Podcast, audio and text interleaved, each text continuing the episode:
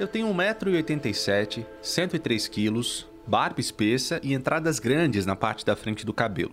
Quase sempre tô de jeans e adoro meu all-star branco. Prefiro camisas a camisetas. Quando eu tô apertado para ir ao banheiro, eu entro sempre naquele que tem um bonequinho palito que não usa saia, geralmente em tons de azul. Quando falam de mim, usam o pronome pessoal ele. A propósito, eu tenho um pênis. Desculpa se te pareceu rude ou se eu te constrangi.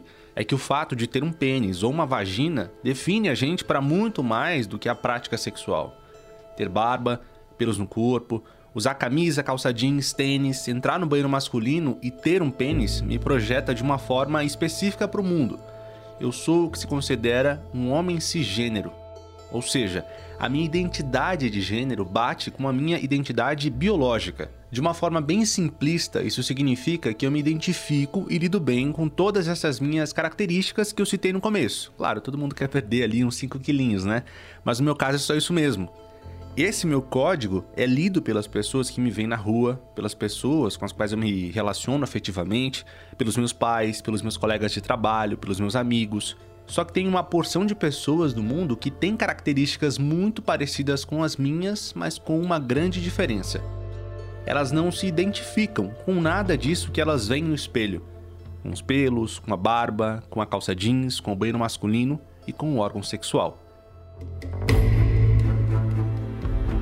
Essas são as pessoas transgênero ou trans, e é delas que a gente vai falar nesse episódio do Para Todas as Letras, o novo podcast da Folha sobre diversidade sexual. Quem nunca ouviu alguém fazendo alguma brincadeirinha pela confusão que a sigla LGBT ou LGBTQ ou LGBTQI pode causar? Por isso a gente resolveu fazer um podcast para todas essas letrinhas, falando delas ou de questões relativas a elas. Seja bem-vindo. Eu sou Renan Suquevicius.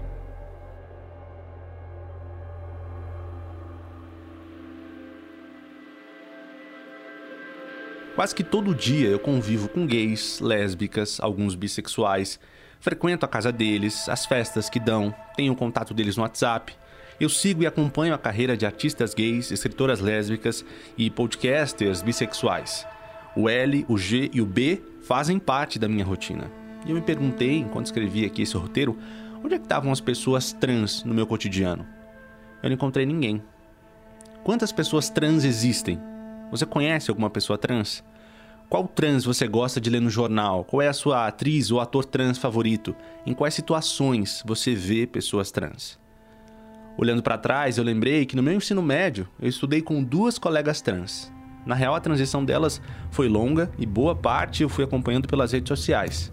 Então eu decidi ir atrás delas e saber como a vida das duas estava agora e o que elas tinham para me contar. Obrigado, viu? Boa noite, bom trabalho.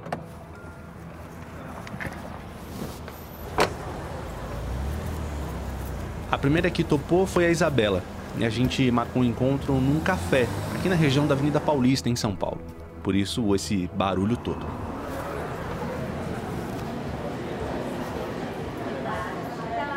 Você tá gravando? Ai, que legal, gosto assim, que é história natural. Começou com alguns episódios. A Isa começou a me contar a história de quando ela precisou ir ao banheiro em uma estação de trem aqui em São Paulo. É importante dizer que nessa época, em 2011, ela não se entendia ainda como uma mulher trans, que é quando uma pessoa se identifica como mulher, mas nasceu biologicamente homem. Ao banheiro. E aí, quando é assim que entrei no banheiro, a segurança interditou o banheiro. E aí eu não entendi muito bem o porquê. E ele falou: ah, tem uma moça no banheiro. Ele falando lá fora. Quando eu saí, ele me orientou que meu banheiro era o outro, e não aquele. Entrado no banheiro masculino. E ele me interditou e orientou que eu deveria usar o banheiro feminino. Aí eu voltei pra minha amiga, expliquei a situação, chocada, quase chorando. E aí ela, a gente precisa ter uma conversa. Aí ela comentou que eu tava com uma aparência bem andrógena, que às vezes já não dava pra, pra perceber exatamente se era menina ou menino, aquela, né? E aí eu comecei a quando ela me disse isso, vinha as brincadeiras, né, que tinha no trabalho, assim, é menino ou é menino? E eu não tinha me tocado que isso era uma questão mais profunda, assim. A Isa passou por essa situação do banheiro mais outra vez, no cinema. E aí ela já não conseguia mais entrar em nenhum banheiro, nem masculino nem no feminino. Ela se assumiu para a família como um homem gay aos 16 anos. Só depois se afirmou como uma mulher trans. E a minha família inteira questionou que não, que era uma questão de gênero. Eu venho de uma família extremamente tradicional, evangélica, protestante. Então, esse questionamento já me fez, eu, eles sabem do que se trata. Eu já sabia do que se tratava, mas eu tinha muito medo de assumir isso. Porque a, a, a minha referência de trans naquela época, trans e travestis, era que pessoas, essas pessoas seriam, viveriam como prostitutas ou subempregos para poderem sobreviver. E aí quando eu soube que a minha família já sabia né, disso, acho que eu fui assumindo uma. fui experimentando mais e fui indo para uma, pra uma androginia, assim. Ao chegar ao ponto das pessoas começarem a não saber o que, que eu era, né? Questão de, de binarismo, né? Homem ou mulher. Nessa conversa com a Isa, eu aprendi uma nova palavra: passabilidade. Que é quando uma pessoa trans consegue ser percebida como uma pessoa cis e saiba, não é um elogio olhar para uma mulher trans e falar: Nossa, nem parece que você nasceu homem. Ou medir um homem trans dos pés à cabeça e dizer: Gente, você tá um menininho mesmo. A Isa entendeu o conceito de passabilidade de um jeito menos legal que eu. Ou melhor, ruim mesmo. A homofobia, por antes ser vista como um homem gay, passou a dar lugar à transfobia e ao machismo. E aí, é, por exemplo, entrava no ônibus, sentava, estava lendo, sempre lendo livro, e aí os caras, a gente sabe que tem muito assédio, mas é algo que eu não tinha tanta noção. Ficava, é, às vezes, olhando, às vezes chegava para abordar, e aí quando percebia-se que eu era trans, aí além de a gente ter sofrido uma assédio, tinha violência verbal e tudo mais, né? A chacota. Eu lembro uma vez, assim, uma frase bem que marcou muito. Nossa, é uma morena linda tal, todo animado, aí você vai ver no detalhe e a minha morena tem um pirulito. Tipo, como se eu fosse algo frustrante. Mas não, eu tava lá lendo o livro, nem olhei na cara da pessoa, não dei liberdade. Então acho que essa minha relação do assédio é o que me fere até hoje, assim, né? nem a transfobia e o preconceito. Acho que o que mais me deixa mal durante o final do dia assim, é o assédio. Tem muito assédio.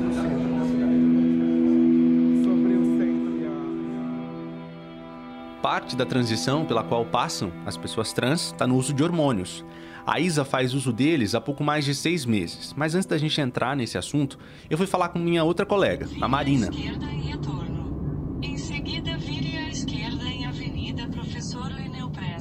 Como eu contei no começo, nós também estudamos juntos. Obrigado. Boa tarde. Imagina. Boa sorte. Obrigado. Valeu. valeu. A Marina escolheu a Faculdade de Letras da USP para me receber. Quando cheguei lá, ela estava buscando a chave de uma das salas que tinha reservado. Reserva da sala 103 a partir das 5. Eu poderia já abrir a sala? Tá bom, obrigada, viu? Você já vai abrir a sala. 103, é isso, é a reunião da frente de diversidade. Sou a responsável, a Marina. Diferentemente da Isa, eu vi a transição da Marina. Ela deixou o curso que nós fazíamos por uns semestres e retornou depois, já com a nova identidade. Tá bom. Obrigada, viu? Obrigada. Até 2012 eu era para as pessoas um menino gay, uma, um viadinho, uma bichinha. Depois eu pude notar com essa transição algumas coisas, por exemplo, o respeito que as pessoas tinham por mim no trabalho. Mudou? Mudou, mudou para melhor, por incrível que pareça. As pessoas elas passaram a, a, respeitar porque elas viram uma coragem de, de chegar e mudar uma realidade que estava me fazendo sofrer. Como começou a transição antes da Isa, a Marina está agora na fila de espera da cirurgia de redesignação sexual que é conhecida de forma simplista e por vezes considerada ofensiva de cirurgia de mudança de sexo. Eu vou chegar lá para para fazer uma coisa que vai mudar minha vida tipo 50%. Por que 50%? Eu já me acostumei com a ideia de que só fazer a cirurgia não vai resolver todos os problemas da minha vida. Vai resolver 50% deles, os outros 50% eu vou ter que lidar uh, sozinha. Quais são esses outros 50%? Ah, são problemas pessoais, problemas de, de aceitação, pro, problemas de aceitação minha, problemas de aceitação dos outros. Uh, a, sociedade ela é muito cruel, ela, ela fala que ela, ela te dá um, um padrão de gênero e quanto mais você atinge esse padrão, mais respeito você recebe da sociedade. Mas quando tem uma coisa que não está ali conforme, aí esse respeito some, vira preconceito e aí as pessoas se acham no direito de falar de falar coisas bizarras para você. E a gente vai lidando com isso da forma que a gente conseguir. Você falou de de o que, eu espero no futuro. Eu não sei responder essa pergunta, mas eu espero que as pessoas elas se conscientizem mais sobre essa questão, que nós não somos aberrações, que essa que nós temos nós temos as mesmas capacidades que todo mundo, nós temos sentimentos, nós temos uh, vontade, nós temos garra. E uma coisa que eu penso assim no presente, é a questão do amor. Você fala do afeto? Do afeto. Eu falo assim, que, que tipo de amor é relegado às pessoas trans? É, é, um, é um amor verdadeiro? É um. É um amor daquele tipo de, de filme?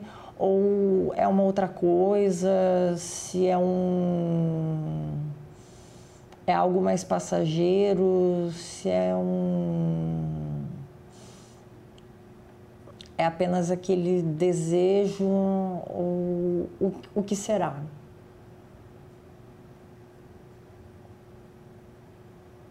Será? A gente passa por. A gente conhece tantas pessoas e elas não sabem muito bem como lidar com isso.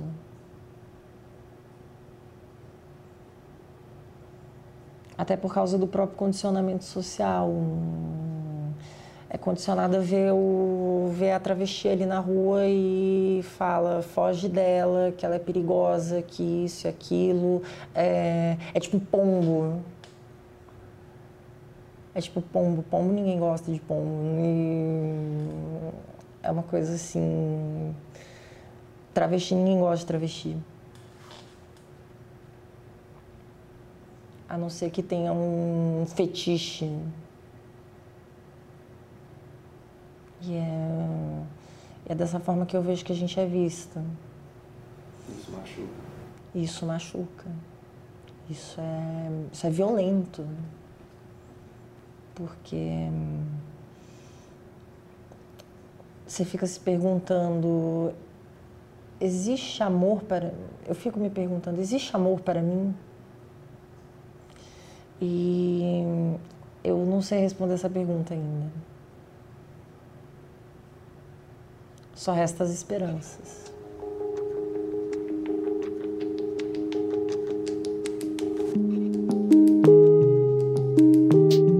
2018, a Organização Mundial da Saúde decidiu retirar a transexualidade da lista de doenças mentais.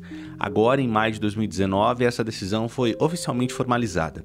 Agora, como é de se imaginar, esses relatos de preconceito, constrangimentos e dificuldades de aceitação que você ouviu até aqui não devem mudar com a assinatura de um simples documento. Basta lembrar que até pouco tempo pipocou um ou outro caso de psicólogos oferecendo aqui no Brasil a chamada cura gay, mesmo com a homossexualidade não sendo considerada mais doença há décadas. O que há hoje é uma expectativa de que ações como essa da OMS ajudem a quebrar pelo menos um pouco do estigma que ainda cerca a transexualidade.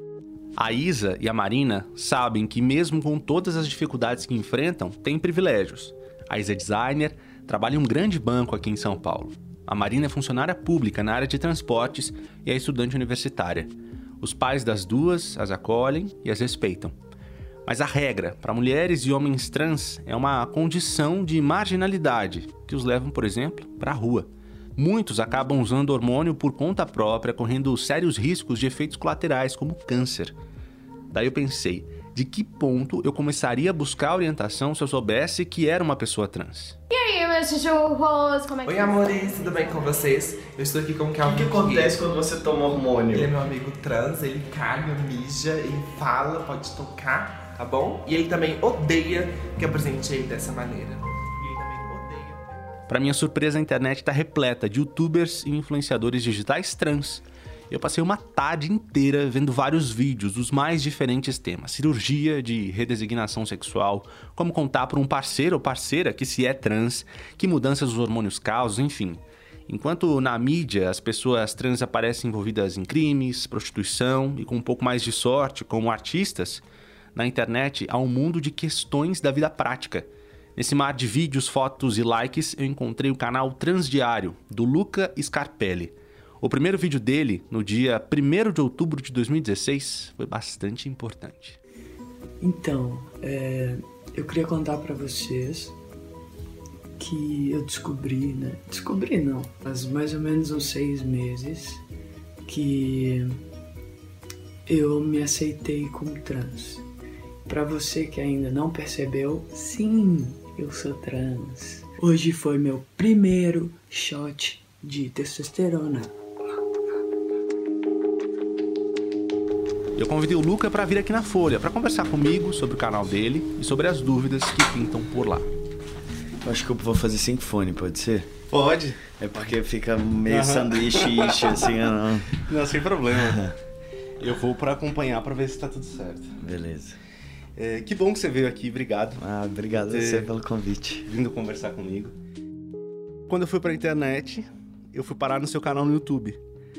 É, E eu falei, putz, eu preciso conhecer esse cara. E aí, tô aqui diante de você, tem um monte de perguntas pra fazer, é, mas queria saber o principal. É, como que as- a- a- essas pessoas, que homens e mulheres que se descobrem pessoas trans, como é que elas chegam pra você? Que perguntas elas fazem? Eu acho que as principais perguntas que eu recebo são aquelas que eu tinha, assim, antes, né? Que é, primeiro, será que é isso mesmo? Então chega com uma angústia muito grande de, cara, vi os seus vídeos, não sei o que, me identifiquei com uma série de coisas. Será que eu sou um homem trans? Ou será que eu sou uma mulher trans? E esse é o tipo de coisa que eu não sei responder. Assim, tipo, é, eu mais administro a angústia das pessoas do que dou uma resposta, porque é uma resposta muito individual. E que eu não tenho o menor é, know-how e nenhuma possibilidade de poder responder isso para alguém. Então, eu acho que essas são as principais. E depois é o sou trans e agora? O que, que eu faço? É, que médicos eu vou? Você tem contato de algum psicólogo para me ajudar? É, como que eu conto para minha família? Então tem muito essa questão de como lidar no início, assim, porque ainda o caminho das pedras ele não tá dado, né? É, principalmente aqui no Brasil e principalmente se você mora em cidades que não sejam São Paulo, Rio de Janeiro, sabe? É, então é muito nesse sentido que o pessoal vem falar comigo. E o que, que você fala pra essas pessoas? Você indica médicos? É, Você... o que eu faço, eu tento fazer sempre um serviço que seja transversal para todo mundo, assim. Então, por exemplo, dúvidas de médicos. Aí eu vou e descubro um psicólogo bacana que é em Taubaté. Aí eu coloco nos meus stories e já gravo no destaque médicos, sabe? Porque aí fica disponível para outras pessoas de Taubaté, por exemplo, me perguntarem, tem lá aquele médico. Então eu tento disponibilizar o máximo de informação que eu consigo dentro da minha vivência, do meu limite também, né? Porque quando a gente fala de vivência trans, são milhares de possibilidades, tem milhares de recortes diferentes. Então, se você é uma pessoa trans negra periférica, a sua realidade é uma. Se você é uma pessoa que nasceu nos grandes centros, metrópoles e tal, é outra coisa. Então, eu tento sempre fazer o recorte da minha vivência para eu não falar em nome de toda a comunidade trans, que ela é muito diversa, né? O Luca tem hoje mais de 50 mil seguidores no Instagram e quase 100 mil inscritos no YouTube. Além de influenciador digital, ele é publicitário. Às vezes está no palco, outras vezes nos bastidores. Em algumas ocasiões, nos dois lugares ao mesmo tempo. Isso ajuda ele a passar uma espécie de raio destransfóbico para evitar insinuações preconceituosas nas peças publicitárias. É, eu conversei com duas é, meninas trans e, e, a gente chegou. Eu descobri uma palavra que eu não conhecia, que se chamava passabilidade. É, e ela, as duas tinham ali, cada uma delas tem o seu nível de passabilidade, uhum. e elas falaram da coisa de. Elas viveram um tempo da vida como homens, uhum. e de repente elas. De repente, né? Ah, de repente, pra gente tá vendo de fora. Elas viraram mulheres e elas passaram a, a, a ter um sentimento de ser mulher, com essa passabilidade alta, sim. que elas não imaginavam, né? O medo de ser mulher, de ser estuprada, de ser assediada. É, e eu queria saber como é para você, como é a sua passabilidade e como é ser um homem? Me descreva como é ser um homem. Sim, então, eu acho que primeiro que eu não gosto muito desse conceito porque fala que por trás tem esse, essa ideia de que trans tem uma cara, né? Então, ah, você parece trans, você não parece trans. O que, que isso quer dizer, né? Então, eu tenho aí esse questionamento, mas vamos analisar que, sobre a minha passabilidade, né? Eu sou um homem trans extremamente passável, então se eu não falo sobre a minha transexualidade, ela nunca é colocada em pauta. Tipo, as pessoas não cogitam a hipótese de eu ser uma pessoa trans. É, o que me traz alguns benefícios sociais, assim. É, primeiro, a questão de segurança, né? E de respeito e tal. E tem a questão também de eu ser um homem trans passável. Por quê? Porque eu ganhei direitos, né? Numa sociedade que é machista, eu ganhei uma série de privilégios que eu não tinha enquanto mulher lésbica, que era como eu me entendia antes. É... Por exemplo, as pessoas não conversam mais comigo olhando para o meu corpo, elas conversam comigo olhando nos olhos. Isso já é uma diferença gigantesca. As pessoas não me interrompem tanto na fala quanto elas me interrompiam. Elas levam muito mais a sério o que eu falo, né? Hoje o meu medo de andar na rua é de ser assaltado, não é de ser estuprado, né? Então tem todas essas questões que na vivência feminina eu, eu vi, eu vivi mesmo e que hoje eu consigo ver a diferença. Então eu acho isso, esse, esse processo incrível, porque eu consigo falar com conhecimento de causa dos dois lados, entendeu? Eu sei o que é ser mulher e eu sei o que é agora ser um homem, né? Tô, tô aprendendo, tô vivendo entendendo o que, que é isso, né? Mas muda absolutamente tudo, como as pessoas na rua te olham, como as pessoas que te conhecem te cumprimentam, sabe? As mulheres hoje conversam comigo em um tom de distanciamento muito maior do que antes. Então tem uma série de questões, mas até isso vale até as pessoas saberem que eu sou trans.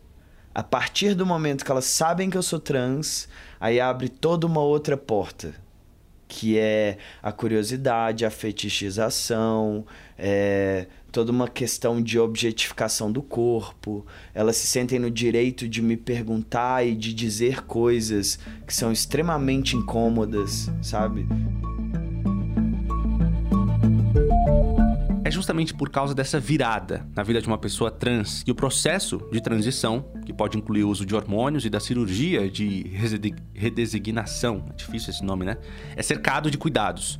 No sistema público de saúde, por exemplo, os pacientes levam no mínimo dois anos em um processo de tratamento psicológico para então começar o processo clínico eu conversei com a médica Elaine Frade. Ela é presidente da Comissão de Desreguladores Endócrinos da Sociedade Brasileira de Endocrinologia e Metabologia e uma das profissionais do departamento voltado à população trans do Hospital das Clínicas aqui de São Paulo.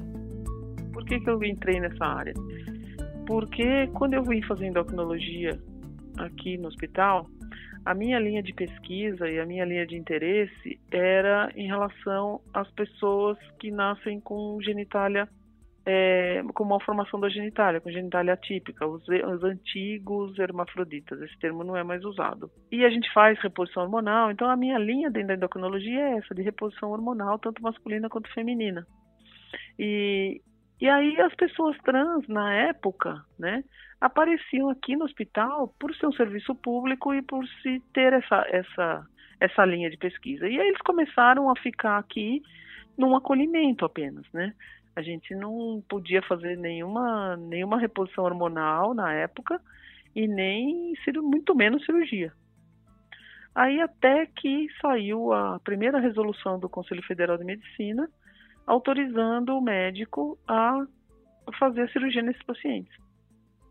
Aí, como aqui nós somos um, um, hospital de pesquisa, essencialmente de, de, pesquisa e assistência, a gente montou um ambulatório para acolher essas pessoas, né? E, e fomos andando até hoje. Desde 2008, o Sistema Único de Saúde oferece cirurgias e procedimentos ambulatoriais para pacientes que precisam fazer a redesignação sexual. No SUS é disponibilizado um conjunto de procedimentos que compõem a mudança de sexo, como retirada de mama, plástica mamária reconstrutiva, incluindo próteses de silicone e cirurgia de troca de timbre de voz, por exemplo. Além disso, no campo ambulatorial, tem terapia hormonal e acompanhamento dos usuários em consultas no pré e no pós-operatório. Mas diante de toda a complexidade e da alta procura, as filas são longas. Tem uh, aumentado? A senhora tem essa percepção de. Ou teve já um boom em algum momento nesses últimos 20 anos? Como é que a senhora percebe isso? Então, aqui, aqui não tem boom porque a gente tem um limite né, do, do, do, do serviço e a gente não consegue é, atender toda a demanda. você tem uma ideia, nós ficamos fechados para pacientes novos aqui durante mais ou menos uns cinco anos. Nossa. É, porque o, o paciente entra, ele vai fazer a avaliação, a partir do, do momento em que ele é classificado né, como transgênero mesmo, que ele tem indicação do acompanhamento, ele entra no programa ele entrou no programa, ele vai respeitar os pelo menos dois anos lá de, de, de, de acompanhamento psicológico. Aí ele vai ser indicado para cirurgia. Então, esse processo todo demora aí por no mínimo três anos. Né, para fazer as avaliações, para entrar no programa, para fazer o acompanhamento de dois anos tal, respeitando o fluxo do hospital, leva aí por volta de três anos. E é, a nossa, nós fazemos uma cirurgia por semana aqui. Um procedimento cirúrgico por semana. Eu sempre faço questão de deixar isso muito claro, porque Nossa. quando você fala uma cirurgia, as pessoas pensam que é tipo linha de produção, né? Uhum. você põe o paciente, operou, tchau. Põe o outro, operou, tchau. E não é assim que acontece. Quantas por ano? Então, a gente faz uma por semana. Todas as semanas do ano? Quatro por mês, 48, né? Caramba. É. 48 procedimentos cirúrgicos. Uhum. Então, por quê? Porque nós não temos como aumentar isso. Primeiro porque não tem sala cirúrgica disponível, porque aqui o hospital, né, o centro cirúrgico, eu digo que é disputado a tapa, né? Uhum. É, e outra que não temos leito disponível para o paciente. O paciente ficou, fica internado oito dias. No pós. No pós-operatório. O, o, homem trans, ele entra no centro cirúrgico pelo menos quatro vezes. Né? Então, primeiro fazer a mastectomia, depois vai fazer a esterectomia, a retirada de útero e vagina, depois vai fazer o primeiro tempo da cirurgia dos genitais e o segundo. Não dá para fazer tudo de uma vez só. Então, pelo menos quatro vezes ele vai ocupar o centro cirúrgico. E as mulheres trans, se tudo correr bem, é um, é um tempo cirúrgico só. Mas, mas muitas vezes você tem retoque, você tem reoperações por alguma, algum tipo de complicação né? Então, o mesmo centro cirúrgico tem que ser usado por todos esses procedimentos. E a gente tem a equipe da urologia que faz, a equipe da ginecologia e a equipe da, da plástica. E você não consegue coincidir, por exemplo, a fazer uma esterectomia e junto com a, junto com a retirada da mama dos homens trans, não dá para coincidir as duas e também o, a cirurgia se torna muito prolongada. Né? Todo esse processo, como você ouviu, é longo e há algumas críticas por parte de algumas pessoas trans. Esse período de, de, acompanhamento psicológico, apesar de ser muito criticado pela sociedade civil, ele é fundamental. É, eu vi algumas críticas nesse sentido, desse tratamento de dois anos. É, algumas pessoas falando né, que ah, não é a pessoa que está é, é buscando esse tratamento psicológico. Ela está sendo forçada a passar por esse tratamento. Como é que se responde a esse tipo de crítica? Os pacientes que estão aqui no HC, eles começam a enxergar a necessidade disso. E eles não reclamam mais. Né? É, o, o que a gente usa de argumento é a gente precisa conhecer o, o indivíduo para se fazer uma indicação. A cirurgia é uma indicação médica, né? como qualquer outra. Não é uma, uma cirurgia, é uma, uma cirurgia, entre parênteses, bem entre parênteses, mutilante. Né? Por quê? Se você fizer uma indicação errada, você está mutilando. E você, e você vai causar um grande problema insolúvel na vida dessa pessoa. Eu vou te dar um exemplo. Nós temos uma paciente aqui que, que veio com a demanda de fazer cirurgia ela veio com isso e entrou no programa, começou a fazer terapia e nós começamos a observar que ela não tinha indicação de fazer cirurgia por umas várias questões identificadas durante o processo. E a gente foi trabalhando isso no, durante o processo todo, o tratamento, e depois de seis anos de acompanhamento, nós conseguimos convencê-la de que ela não tinha indicação. E ela hoje acompanha no nosso ambulatório e está muito bem com, com o órgão genital dela. E ela fala que se eu não tivesse ouvido vocês, eu não sei como é que eu estaria hoje. Eu não tenho nenhum paciente que se arrependeu de fazer cirurgia, nenhum, nesses anos todos. Então, sabe, é, eu respondo com a minha experiência. Entre 2008 e 2016 foram feitos 349 procedimentos hospitalares e 13.863 procedimentos ambulatoriais relacionados ao chamado processo transexualizador no SUS, segundo o Ministério da Saúde.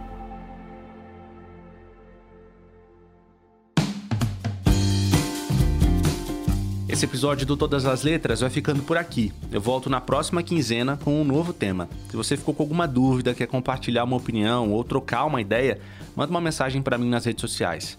Você me acha no Twitter buscando por suquevicius Eu sei o sobrenome é difícil, por isso eu coloquei ele por escrito na descrição do episódio.